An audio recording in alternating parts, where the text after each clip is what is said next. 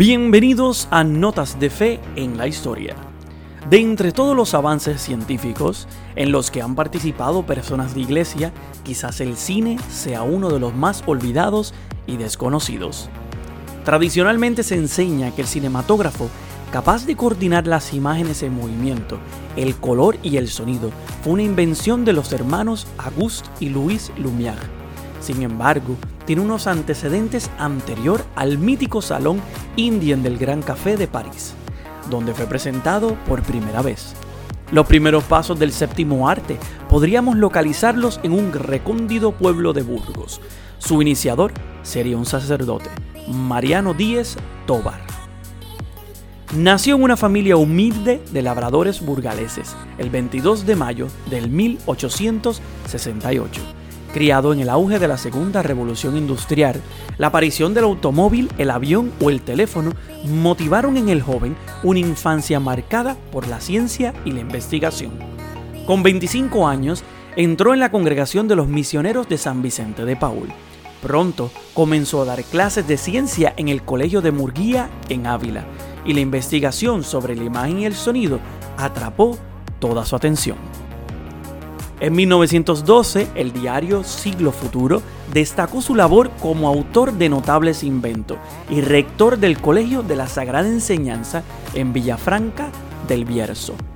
El sacerdote dotó a su escuela de un magnífico museo de física e historia natural y amplió la biblioteca haciendo de la escuela un referente en la enseñanza.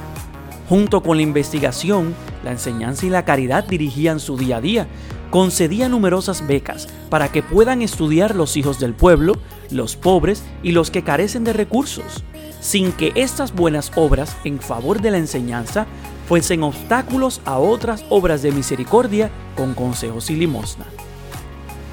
El sacerdote fue un auténtico genio que continuamente inventaba nuevos aparatos para enseñar con ellos los fundamentos de la física. Fray Eligio Rivas cuenta en el cuarto milenio que de los 15 aparatos que ideó, solo patentó uno, el rotógrafo de curvas, usado por los ingenieros para trazar curvas especiales. De entre todos los que fueron posteriormente copiados o desarrollados bajo su permiso, destacan algunos tan curiosos como el heliocautógrafo. Era un sistema capaz de convertir la voz en texto mediante una máquina de escribir que tecleaba lo que el usuario dictaba con su voz. Este instrumento sería posteriormente usado por Olivetti, el creador de la máquina de escribir en Italia, para incorporarlo a sus máquinas. Otro de sus originales inventos fueron relojes de cuerda que se cargaban mediante la voz o los pasos de la gente, de modo que nunca se paraban mientras estaba dando clase. También investigó el icosífeno para la grabación de imagen, si bien este no cuenta con su autoría. Al sacerdote burgalés se debe también la invención de los primeros sistemas para conservar el vino en contacto con el aire. Pero en 1892, el sacerdote pronunció una conferencia sobre el cinematógrafo, cuyo ejemplar dejó en Villafranca del Bierzo. Se trata de su invento más destacado y paradójicamente por el que no ha recibido la fama que sí recibieron los hermanos Lumière.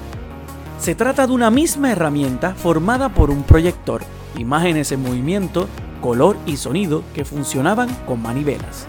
El historiador David Hernández define el sistema como el cine completo, un proyecto mucho más avanzado que el de sus compañeros franceses que carecían de color y sonido. Al finalizar la conferencia, el sacerdote cedió al representante de los hermanos Lumière la fórmula matemática que permitía sincronizar todos los elementos de la película.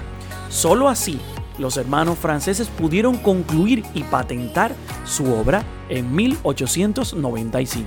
En agradecimiento, invitaron al padre Díez Tobar a su presentación en España. Años antes de su muerte, en 1926, enfermó gravemente con una fiebre muy alta. Su salud empeoró mientras estaba en León impartiendo unos ejercicios espirituales a las hijas de la caridad fue trasladado a Madrid, donde falleció a los pocos días, el 25 de julio del 1926. Si deseas conocer más, recuerda escuchar Notas de Fe y Vida todos los jueves por tu aplicación de podcast favorita.